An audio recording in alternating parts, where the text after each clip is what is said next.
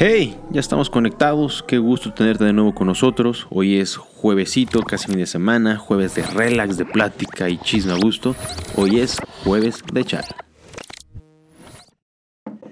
Hola amigos, bienvenidos a otro episodio más de este su podcast Conectados en otro jueves de chal, un jueves de plática a gusto, ya próximos a llegar al fin de semana. Eh, hoy tenemos un tema complejo, un tema interesante, un tema que da mucho de qué hablar y más en los últimos años.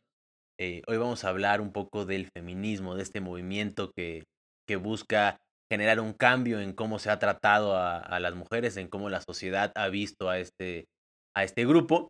Y para ello tenemos una invitada bien especial, eh, una ya amiga, eh, puedo decir, que ella es apolítica, es decir, no, no está con ningún partido político para que después no vaya a haber quejas.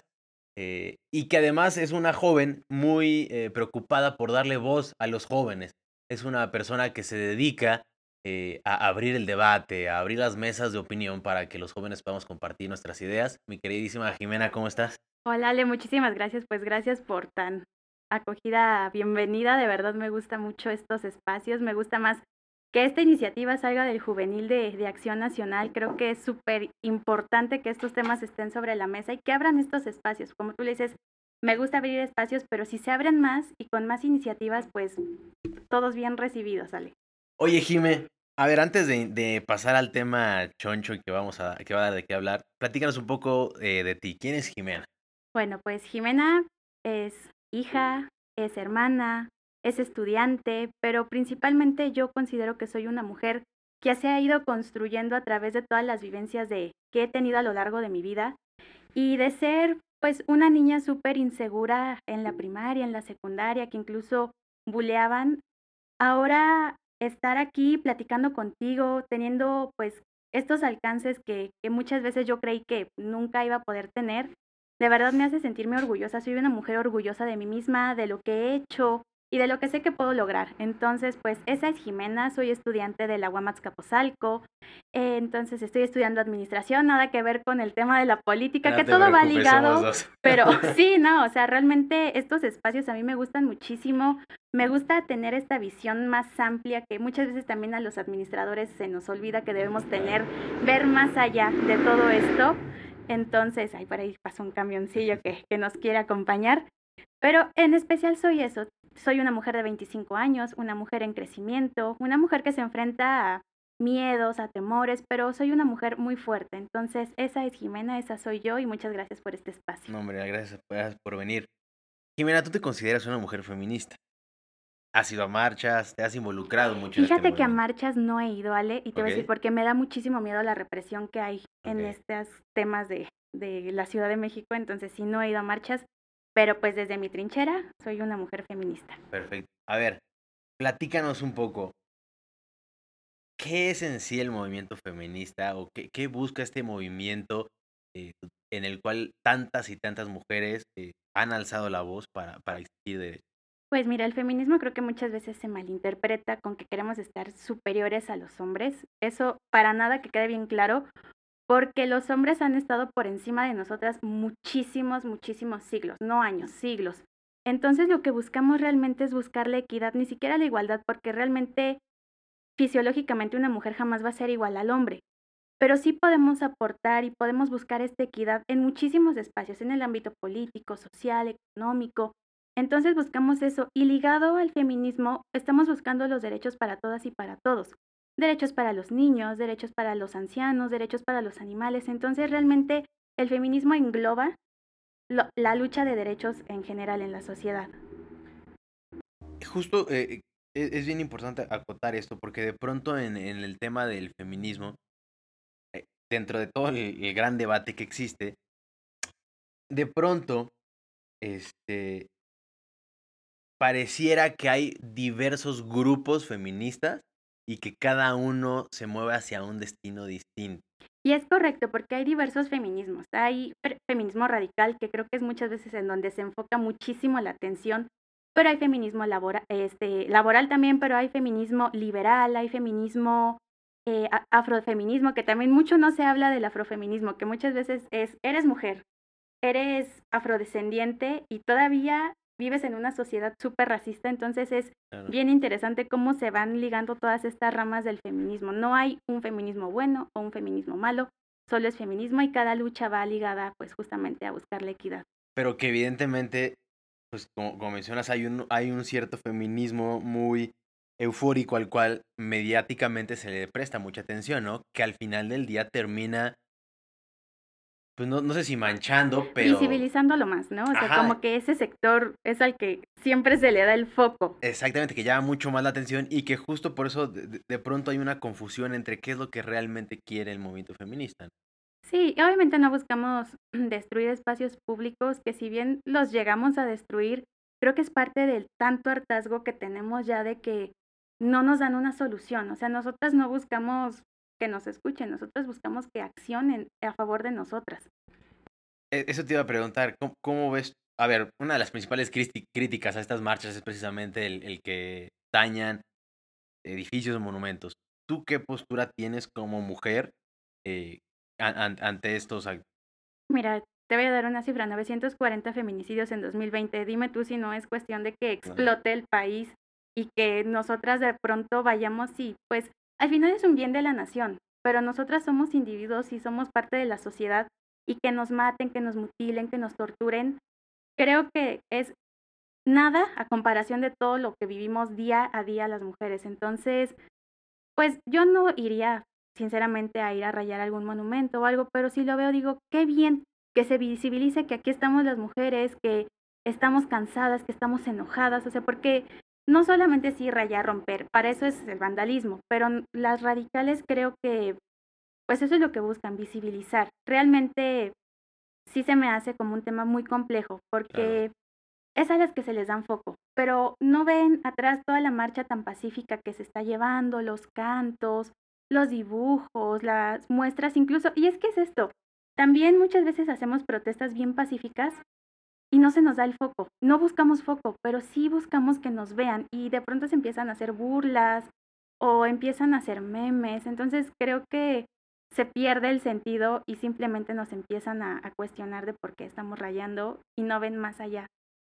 Claro, o sea, ven el síntoma, pero no ven la enfermedad que hay detrás, ¿no? Que al final del día, en un muy particular punto de vista, creo que el, manifestarse de esta forma tan visual eh, en, monumentos y demás, pues es, es, este hartazgo, ¿no? De, a ver, no hay otra forma en la que me hagan caso, tengo que llegar a esto, ¿no? La idea sería que no se tuviera. Y además es un grupo muy pequeño, o sea, realmente, si ves las miles de mujeres que salimos a marchar o que salen a marchar, solo es un grupo muy pequeño y sin embargo ese grupo va protegiendo a todas las chicas de las Ateneas, de los grupos policíacos, porque eso es mentira de que no hay grupos policíacos, eso es pura mentira y son las que protegen, realmente son las que dan la cara y las que están al frente de la marcha, pues abriéndonos espacio. Entonces, son a las que más golpean, a las que más les cae el gas. Entonces, realmente mis respetos para todas ellas porque se animan a hacer cosas que no muchas haríamos. Y que además, como bien lo mencionas, pues de pronto el ir a marchar no, no es la única manera de ser feminista, ¿no? O sea... Sí, sí, cada quien sabe cuál es el momento de marchar. A mí me encantaría ir este 8 de marzo a la marcha, que sé que va a haber.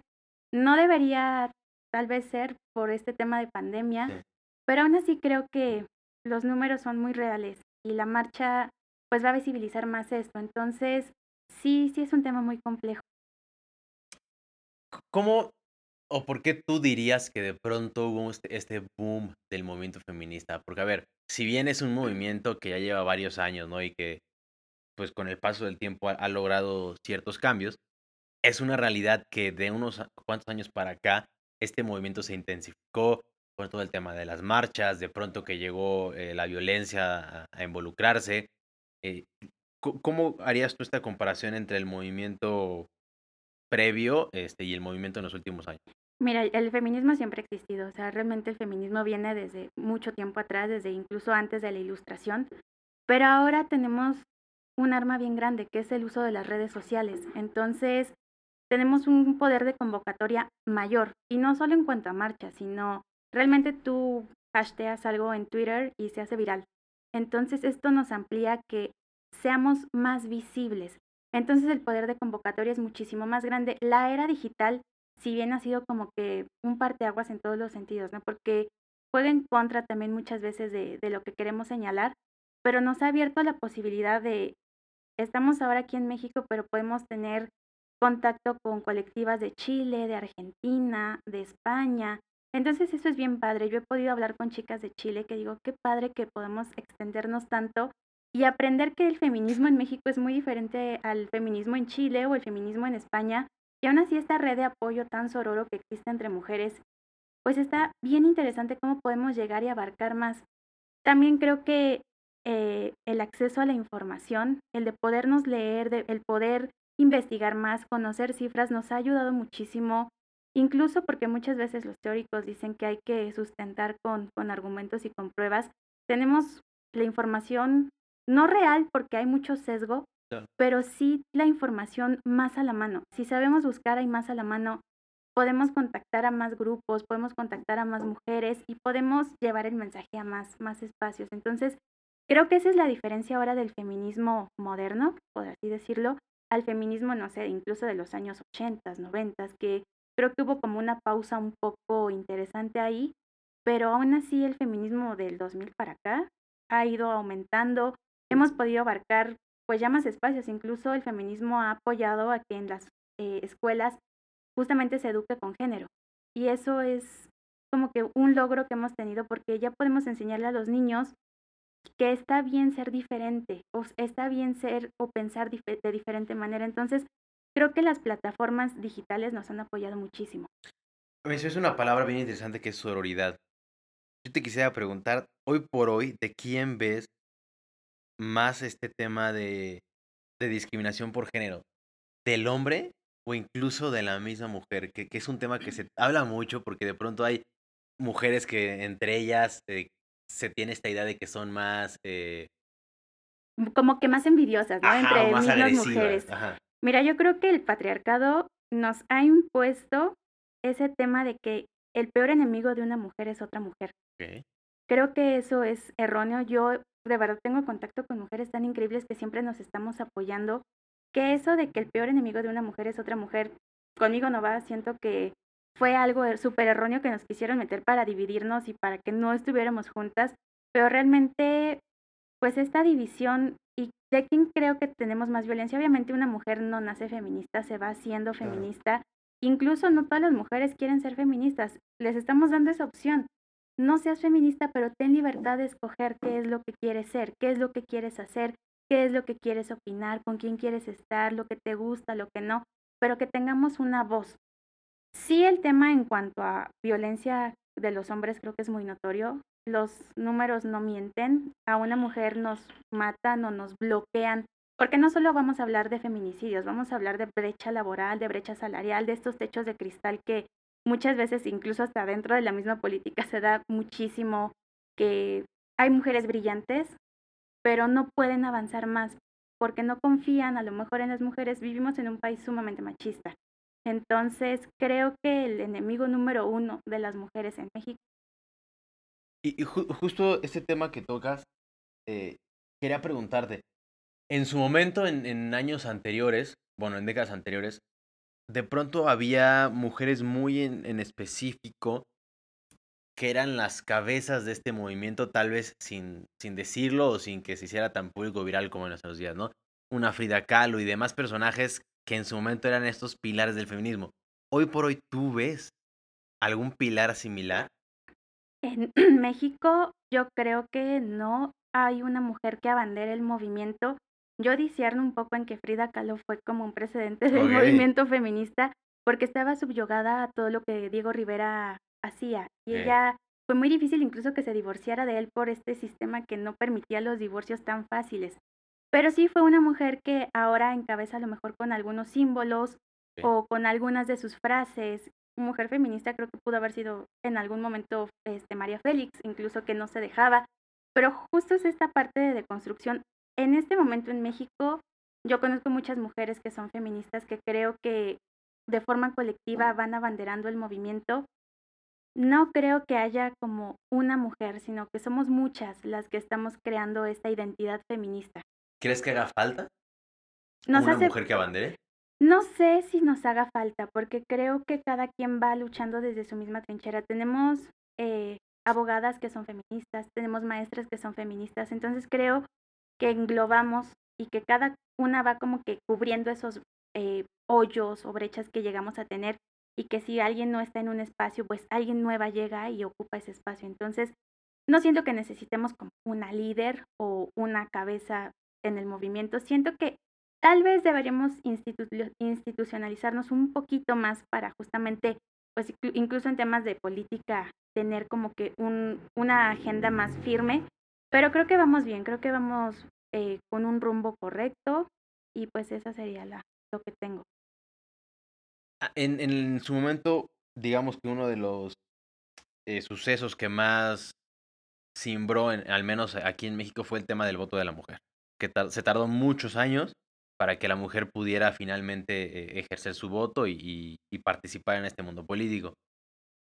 Mucho más reciente llega el tema de la paridad de género, que obliga a, los partidos y demás a que haya un 50-50.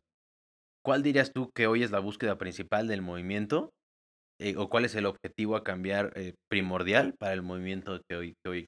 Que busquen, que dejemos más bien de buscar que nos de la mano a lo mejor eh, de forma política, o sea, que más bien nos, nos demos el espacio para ir abarcando más espacios. El voto de la mujer fue como un precedente bien importante, pero aún así creo que estamos muy lejanos. Esto de la paridad de género a mí a veces se me hace una burla hacia las mujeres, porque no se nos, o sea, se nos dan el espacio, pero nos dan espacios que saben que vamos a perder o que saben que nos pueden manipular de cierta manera. Entonces, creo que hay que buscar como cambiar esta visión que se tiene en cuanto a paridad de género, porque no solo es 10 hombres, 10 mujeres, un hombre, una mujer, porque realmente eso, pues, puede funcionar o puede no funcionar. Creo que en cuanto a que las instituciones busquen esta paridad, más bien deberían buscar primero cómo enfocarse en perspectiva de género porque no entienden. Ellos piensan que 50-50 es la opción y no es así. O sea, la realidad es eso, o sea, que nos están sesgando aún más, o sea, nos están limitando más en este techo de cristal que te decía antes. Y pues realmente es un tema muy complicado, es un tema muy complejo porque si bien quieren abrirnos las puertas, nosotras ya las estamos derrumbando y si no es un, en un espacio físico, estamos abarcando muchísimo más. Entonces sí es bien importante, pues si se va de verdad a hablar de paridad de género, que se hable real, no solamente como una promesa soñadora de, de que creen que ya nos están brindando estos espacios y que ya fueron nuestros salvadores. No, realmente las salvadoras de todo esto y de las que estamos buscando somos nosotras. O sea, nos hemos pletado año tras año tras año, escuchando el mismo discurso en muchísimos espacios, en donde se nos toma como carne de cañón para el voto, para, porque somos mayoría, o sea, somos mayoría aquí en México y piensan que a lo mejor diciéndonos que van a velar por nuestros derechos, ¿cuáles derechos? O sea, principalmente, ¿no? Que empiecen, ¿cuáles son los derechos de las mujeres? Y después, ¿cómo los lo van a lograr? Yo luego veo que hay partidos bastante buenos en ideas, pero en la práctica nos dejan muchísimo que desear, nos abandonan y es cuando yo pienso, bueno, ¿y las promesas de campaña en dónde quedaron? ¿En dónde quedó el apoyo a las mujeres? Ahorita tenemos que quitaron los apoyos a las mujeres, lo, eh, en cuanto a las instancias infantiles también. Entonces, son puras promesas muy románticas que no se están haciendo realidad.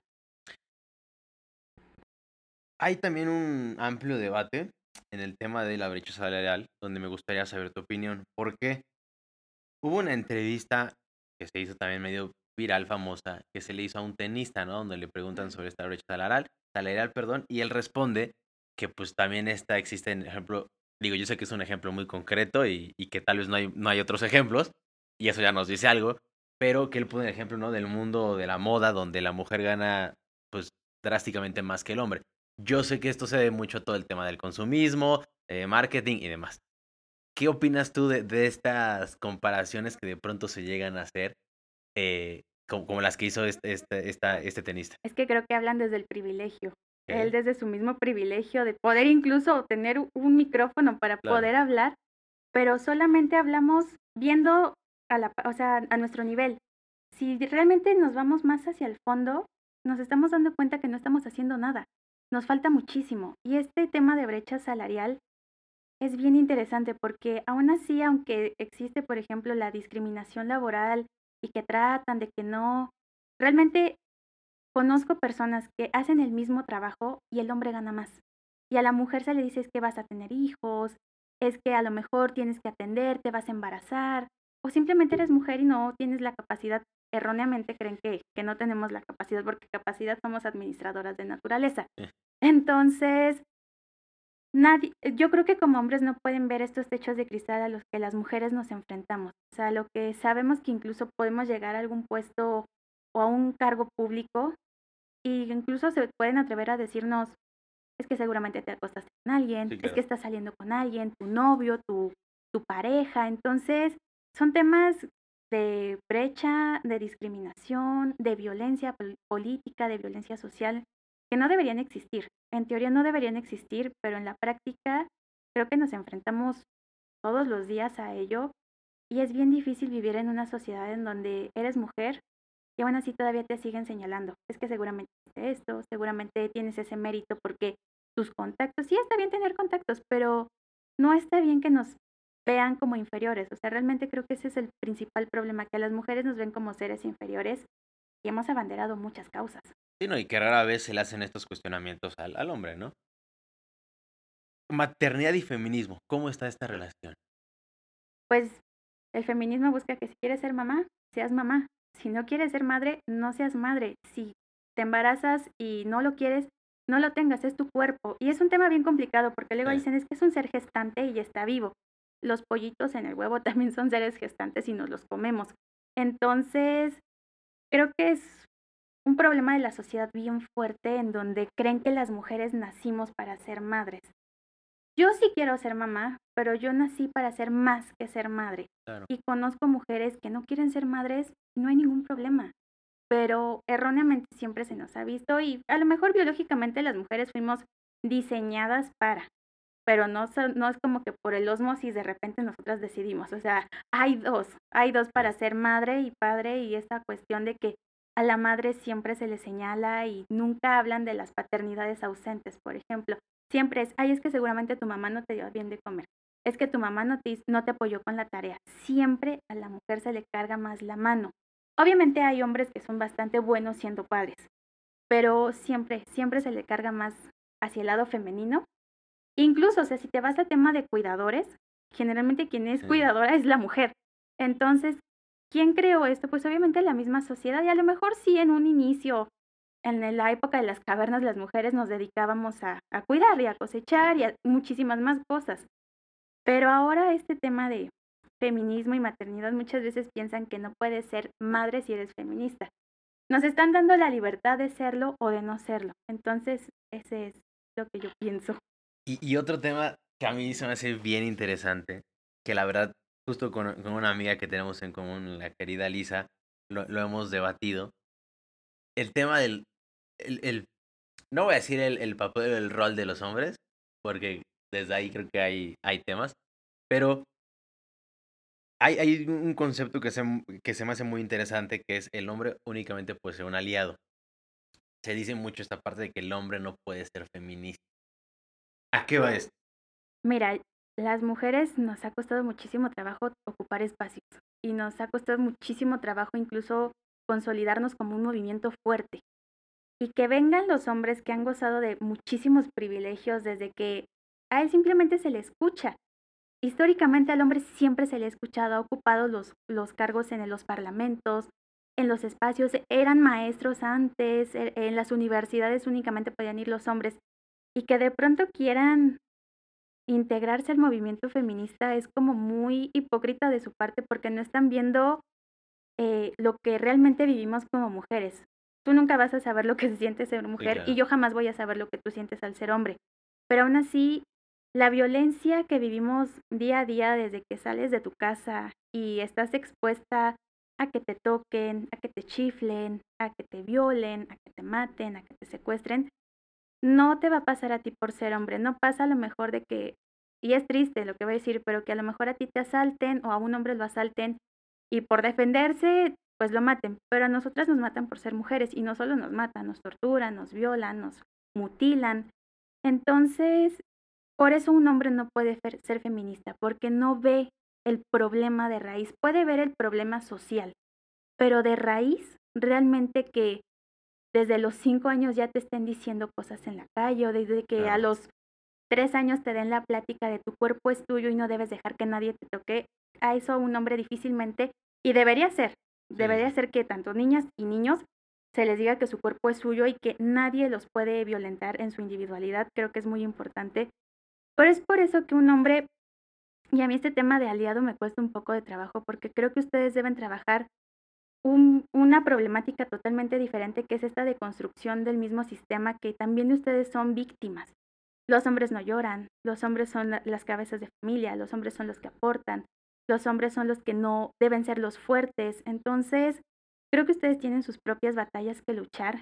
Incluso pueden buscar espacios para hablar entre hombres y ver qué es lo que está, porque a veces uno piensa, ay, ya estoy totalmente deconstruido y, y realmente es un problema muy fuerte porque no te das cuenta que hay más y que el problema es tan, tan arraigado en nuestra sociedad y en América Latina también, o sea, realmente América Latina es muy machista y somos víctimas del mismo sistema. Entonces también ustedes creo que por eso no pueden ser ni siquiera aliados, creo que ustedes deben más bien ver primero qué es lo que tienen que corregir y después ya apoyar. Apoyar incluso significa quedarse callados, y darnos a nosotras el espacio que merecemos y el espacio que estamos buscando, porque a veces buscan, y sin querer a lo mejor, pero ser protagonistas del mismo sistema. Y a lo mejor señalan lo que está mal, pero nunca van a saber realmente lo que se siente que esté mal el sistema. Justo eso te iba a preguntar, si realmente había algo en lo que un hombre podía ayudar en esta batalla, que por lo que me dices me parece que... Yo creo que sí, no directamente, o sea, ustedes deben trabajar en su individualidad, y después ayudar al compadre a que también vaya corrigiendo ciertas acciones. Y por ejemplo, esto va, ¿no? Que dicen, es que, y entonces ya no puedo ser caballeroso. No, es que no es que seas caballeroso, es que seas respetuoso. Es que seas respetuoso y si a la mujer le gusta, ok, que le abras la puerta del coche, ábresela, no hay ningún problema. Pero si ella te, ella te dice, yo puedo, no hay problema, no te sientas ofendido, porque también es ese tema de la masculinidad tan frágil que se carga en especial el machito mexicano. Entonces, que ellos creen que pues pueden hacer y deshacer y no preguntan siquiera qué es lo que nos gusta. Entonces, por eso yo creo que ustedes tienen, así como nosotras tenemos un camino bien largo de deconstrucción, porque, te repito, nadie nace feminista, no nos damos cuenta a veces incluso que estamos siendo violentadas hasta que realmente algo nos simbra bien fuerte y que nos damos cuenta que el sistema está de la fregada. Entonces, no nacemos siendo feministas, ustedes no nacen siendo eh, pues hombres libres decidiendo qué es lo que es correcto y lo que no. Entonces, por eso yo siento que el tema de aliados más bien deberían ser aliados consigo mismos y romper todas estas actitudes violentas. Me acuerdo que les decían, si te pega, pégale más fuerte. Claro. O sea, ¿qué es eso? ¿Cómo le enseñas a un niño a que le pegue a alguien más porque lo está violentando?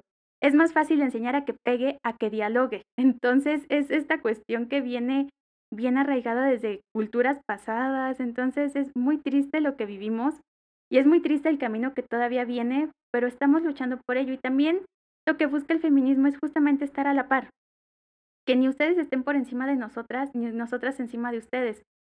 En otro sentido, a lo mejor sí, pero, pero no, no en cuanto a derechos, ¿sabes? Claro. No, y, y es que es bien, es un fenómeno muy complejo. Pero es bien cierto lo que dice, ¿no? Esta parte que de pronto el, el hombre que dialoga se le ve como débil y, y tienes que salir al, al, aspecto pues más cavernícola, ¿no?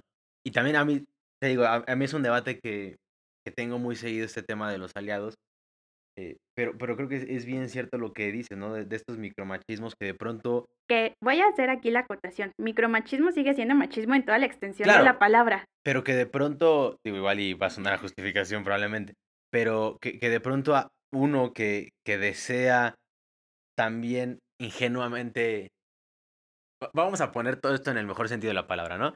Pero de pronto un hombre que desea ayudar o apoyar en lo que se pueda para generar este, este deseado cambio, seguimos haciendo estos machismos que se les llama micromachismos con los que muchas veces no nos damos cuenta que venimos tan arraigados ya en un tema de educación pues familiar, de que nuestras mismas mamás nos educaban así, que justo no nos damos cuenta que aun cuando queremos ayudar, pues seguimos. Además ayuda que no estorba a veces, por ahí dicen. Entonces, sí es muy complicado, porque incluso yo sé que los hombres son buenos, o sea, no todos. Sí, claro. Tenemos grandes excepciones, pero los hombres son buenos y nos pueden cobijar o a lo mejor, pero no somos frágiles. O sea, también creo que esa parte de que el hombre a veces nos considera frágiles y que, ay, te abrazo, te, te apapacho. No, o sea, hay mujeres a las que no nos gusta el apapacho, que no nos gusta que estén ahí encima de nosotras, que a lo mejor incluso nos gusta solucionar nuestros problemas solas o en compañía de alguien más, pero no por eso necesitamos de, pero hacemos justo a la par, o sea, es crecer a la par. Sí, al final del día eh, eh, el ejemplo que pones, ¿no? Un apapacho, pues lo ocupamos todos, seamos hombres, mujeres o quimeras, ¿no? O sea, al final del día es algo que por, por cuestiones biológicas humanas ocupamos. Justo si, justo lo mencionaste, de pronto el hombre siempre quiere tener esta idea de que tiene que cobijar, pero cobijar en un sentido ah, visualmente muy es como te abrazo muy acaparador y es como oye compadre necesito espacio pero sabes qué? que también nosotras necesitamos aprender a decirlo, porque estamos bien acostumbradas a que desde chiquitas justamente nos van diciendo, es que debe ser frágil, debe ser sumisa, debe ser cuidadosa, delicada, y a ustedes, ¿no? Debe ser fuerte, debes eh, casi casi que domar leones, luchar. Entonces, es muy complicado, pero a la vez es como que muy bonito darte cuenta de lo que a lo mejor no vas a abarcar tanto, pero puedes empezar con cosas tan sencillas tienes una novia, pregúntale qué le gusta. A lo mejor habrá chicas a las que les encante que las estés abrazando o que no, pero habemos a las que sí es como que, oh, espera, estás invadiendo mi espacio. Sí, que al final se traduce en esto, ¿no? En una comunicación, pero ya es un tema mucho más particular, personal de cada. Y sabes que, que a veces cuando lo dices se llegan a molestar. Que justamente es esto de hablar de de la fragilidad que tenemos incluso no como hombres o mujeres, sino como seres humanos, que nos cuesta trabajo expresar nuestras emociones. También viene muy ligado a la parte emocional, a la madurez, al pensamiento que, que sí cuesta trabajo de pronto identificar qué es lo que no te gusta. No, y también es bien interesante porque también mucho se dice, ¿no? De que el hombre también tiene que ya entrar más en contacto con su lado femenino. Y creo que desde ahí va un error. Es como su lado sensible, pero eh, justo a lo que vamos, ¿no? A las mujeres se les cataloga como siempre como las sensibles, las chillonas.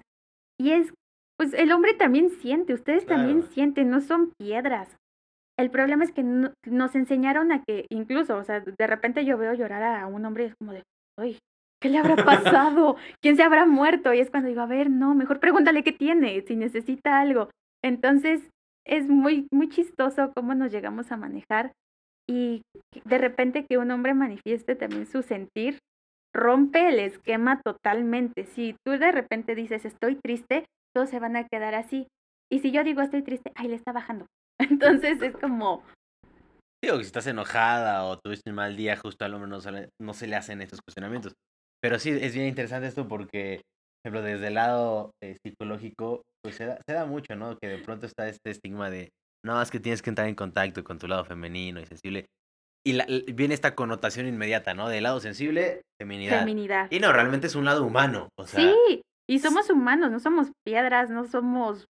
Hasta los animales sienten. Entonces, no hay que limitarnos a no sentir. O sea, es bien padre a lo mejor ver el atardecer y decir qué bonito está y si te dan ganas de llorar porque está hermoso, pues tú llora. O sea, ser sensible no está mal. Lo que está mal es no darte cuenta que estás siendo insensible.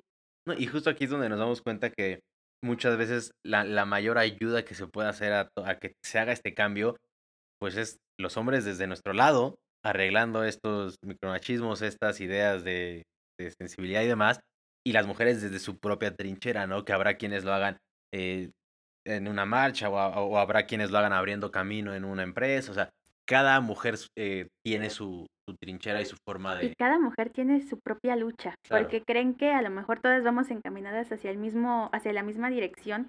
Y a lo mejor lo que yo busco es diferente a lo que busca, por ejemplo, aquí que tenemos en común lo que busca Lisa o lo que busca alguna otra amiga, pero al final todo va en fusión, o sea, incluso el buscar esta equidad, tanto hombre-mujer, va encaminado a una sociedad más justa, más igualitaria, más, más aurora, más empática, porque también muchas veces vemos el problema y no buscamos una solución o no la proponemos. Entonces eso es muy complicado. Sí, y, es parte de entender que justo en el movimiento feminista pues no va tras una, un, cambio muy en específico, ¿no? sino es, un conjunto de, de temas culturales que deben de, ir cambiando.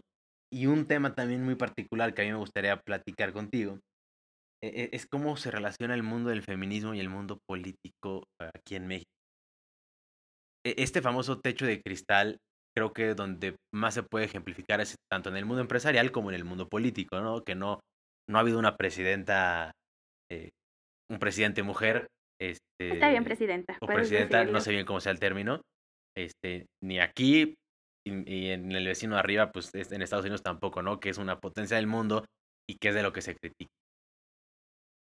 Hasta hace poco, no tiene más de seis años que llegó la primera candidata mujer.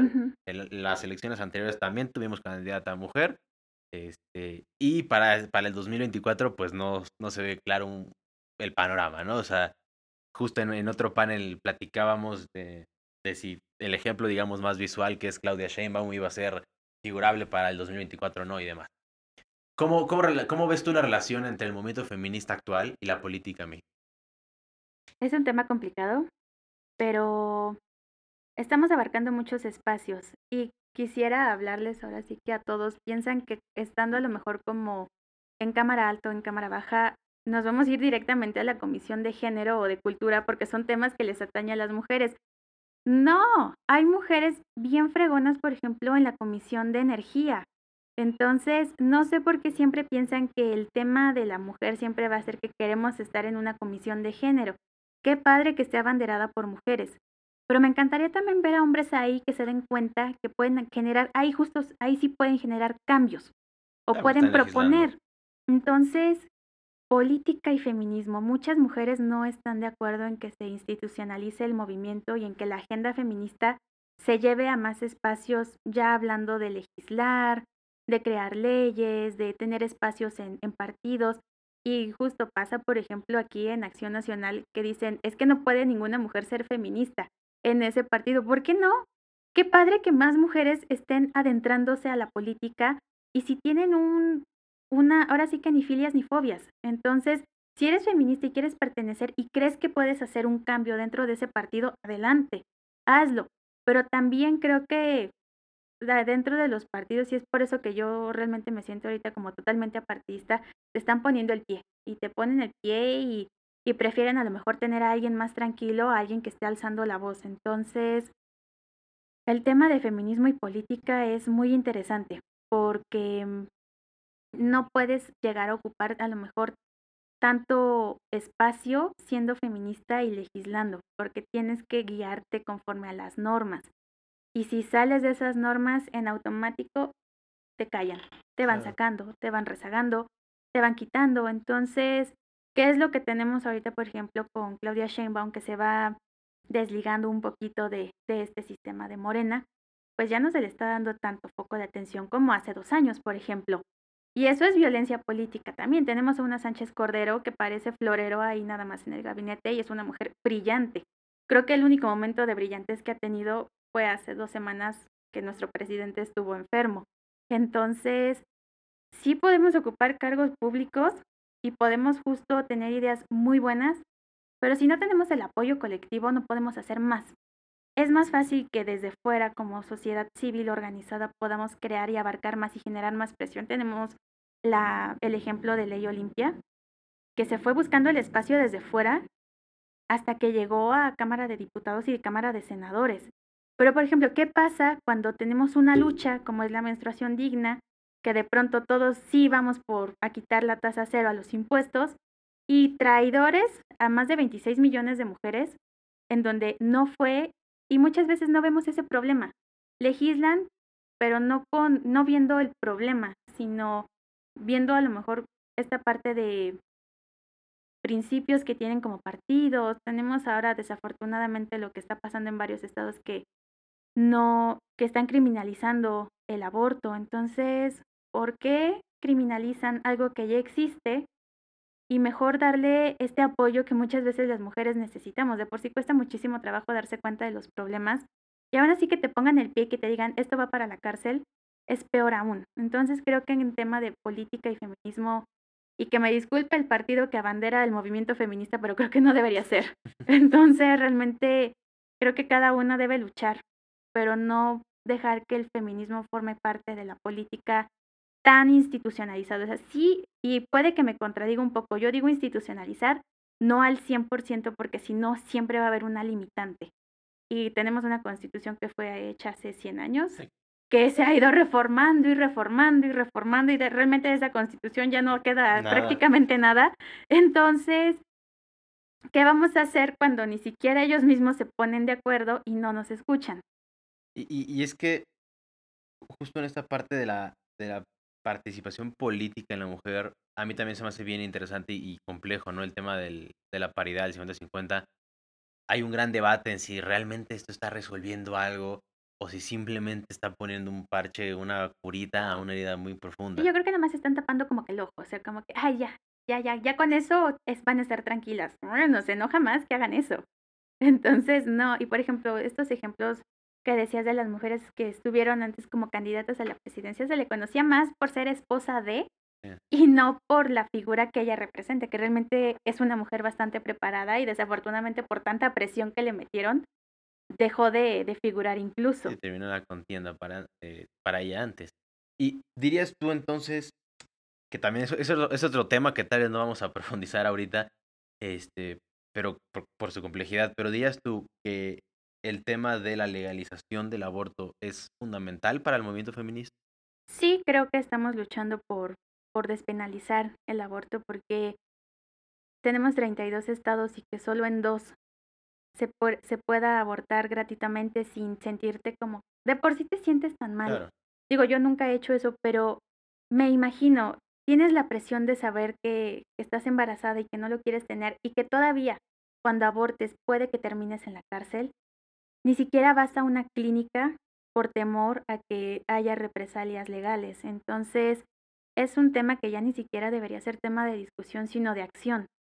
Y, caray, o sea, no, el aborto existe desde siglos atrás. Y antes era hasta más normal que las mujeres abortaran, a que ahora que podemos decir que es un país semiprogresista en algunos sentidos, porque se nos olvida también que muchas veces solo hablamos de Ciudad de México y hay más estados en donde la banda es bien mocha. Y, y tristemente es donde se señala más y donde vamos más pausados. Pero, por ejemplo, tenemos el caso de Oaxaca, que a mí me sorprendió gratamente porque yo pensé que se iban a echar para atrás y tener a un estado que apruebe y que legalice y que despenalice el aborto habla muchísimo de lo que nos hace falta en los demás estados. ¿Qué es eso de que en Aguascalientes estén criminalizando a las mujeres por decidir sobre su cuerpo?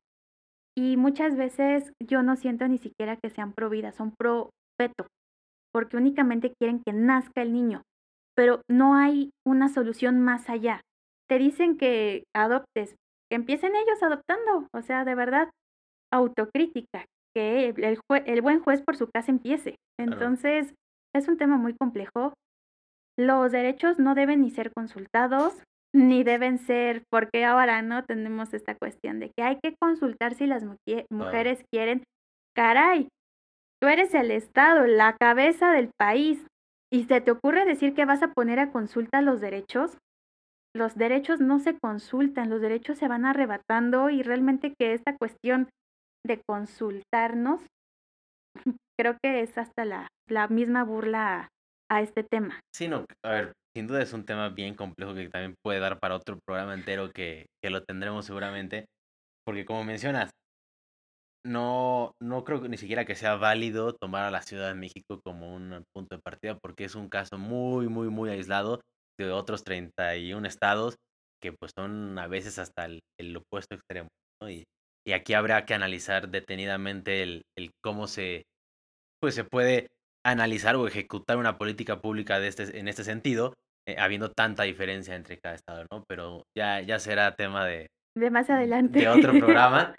este, pero de, me quedo mucho con, con esto que mencionas, ¿no? De que el hombre no necesariamente tiene que, más bien, el hombre no tiene por qué figurar en este movimiento, es un movimiento de mujeres para mujeres, que si bien el hombre puede indirectamente terminar ayudando, claro que lo puede hacer desde otro lugar, Sí, desde su espacio. desde otro espacio, pero al final del día el movimiento, pues, pues sí creo que debe de ser Y de además les ha encantado separar por mucho tiempo. Claro, Y de repente que se Que- quieran que no meter, es hacer. como, ay, ¿por qué buscas foco donde no lo vas a tener, compadre? totalmente. Creo que es, es, es parte de una cultura, ya no diremos bien o mal, simplemente es una cultura arraigada en, en un país muy tradicionalista, este, que, que ha costado Y un país muy hipócrita.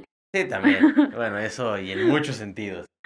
Pero justo, pues, de una cultura que ha cobrado lamentablemente miles miles de vidas, que creo que fue lo que ha, ha hecho el, el, hartaz- el, har- el hartazgo femenino llegara a un punto ya que ya no, ya no se podía contener. Era una, Sí, que ahora es una bien interesante porque es lo que nos dicen, o sea, ustedes que no tienen, ya no tenemos miedo, Claro. ya no tenemos miedo porque hasta el miedo nos lo han ido quitando, entonces a lo mejor ya no nos da miedo ir a marchar, nos da miedo la represalia que pueda tener, no nos da miedo alzar la voz porque mucho tiempo nos callaron, entonces hemos ido ocupando tantos espacios tan increíbles que ya no nos da miedo que nos señalen, que nos juzguen y creo que eso hasta está mal porque eh, emocionalmente no está mal no tener miedo. El miedo te activa y te empuja a que reacciones y que acciones.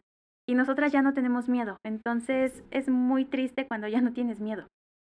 Justo te habla de- del el nivel en el que, al que llegó toda esa situación, que yo sinceramente e- espero que ya muy pronto dejemos de hablar del tema, no por no hablarlo, sino porque ya sea una, Una realidad. una realidad. O sea, que ya no tengamos que estar en este debate de- del movimiento y las marchas, sino que simplemente sea algo que ya esté en nuestra cultura, que sí creo perfectamente que se puede lograr.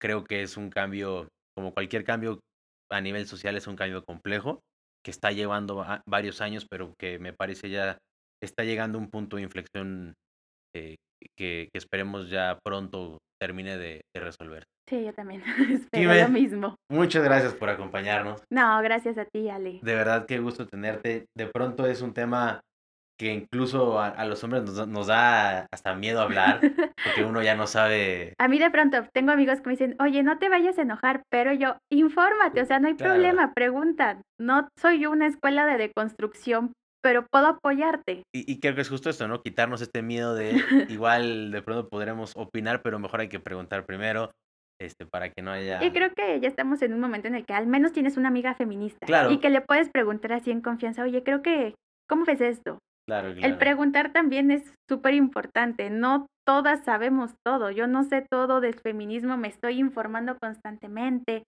pero pues vas formando tu misma idea, tu propia identidad feminista. No, y al final, como, como lo dijiste al principio, pues tú lo estás viviendo, ¿no? Uno, por más que quiera llegar a empatizar, esto es algo donde, como bien eh, dijiste al inicio, nunca lo vamos a vivir. Este, viviremos otro tipo de discriminación, viviremos otro tipo de, de violencia, pero Y que qué No bueno que no la viven también, porque es muy difícil. me imagino. Sí. me, me puedo llegar a imaginar, pues, pero, pero sí, eh, gracias por venir a hablar de este tema. Sigan a, a Jimena en sus redes sociales que están aquí atrás o también van a aparecer ahí en pantalla. Sigan particularmente, ella tiene un eh, programa en redes sociales que se llama Sin Reservas MX. También un, un espacio bien interesante, como les mencionaba al inicio, donde pues Jimena se dedica a dar voz eh, y se dedica a abrir paneles para jóvenes, para que opinemos, para que intercambiemos ideas, para que hagamos debates también de, de esos temas que de pronto son complejos en el mundo político. Así que también eh, sigan a Sin Reservas, que igual va a aparecer por aquí. Síganos a nosotros en las redes sociales. No se olviden de darle like, suscribirse, chequen nuestra página de, de TikTok. Y pues nosotros nos vemos en la próxima. Cuídense mucho. Hasta luego.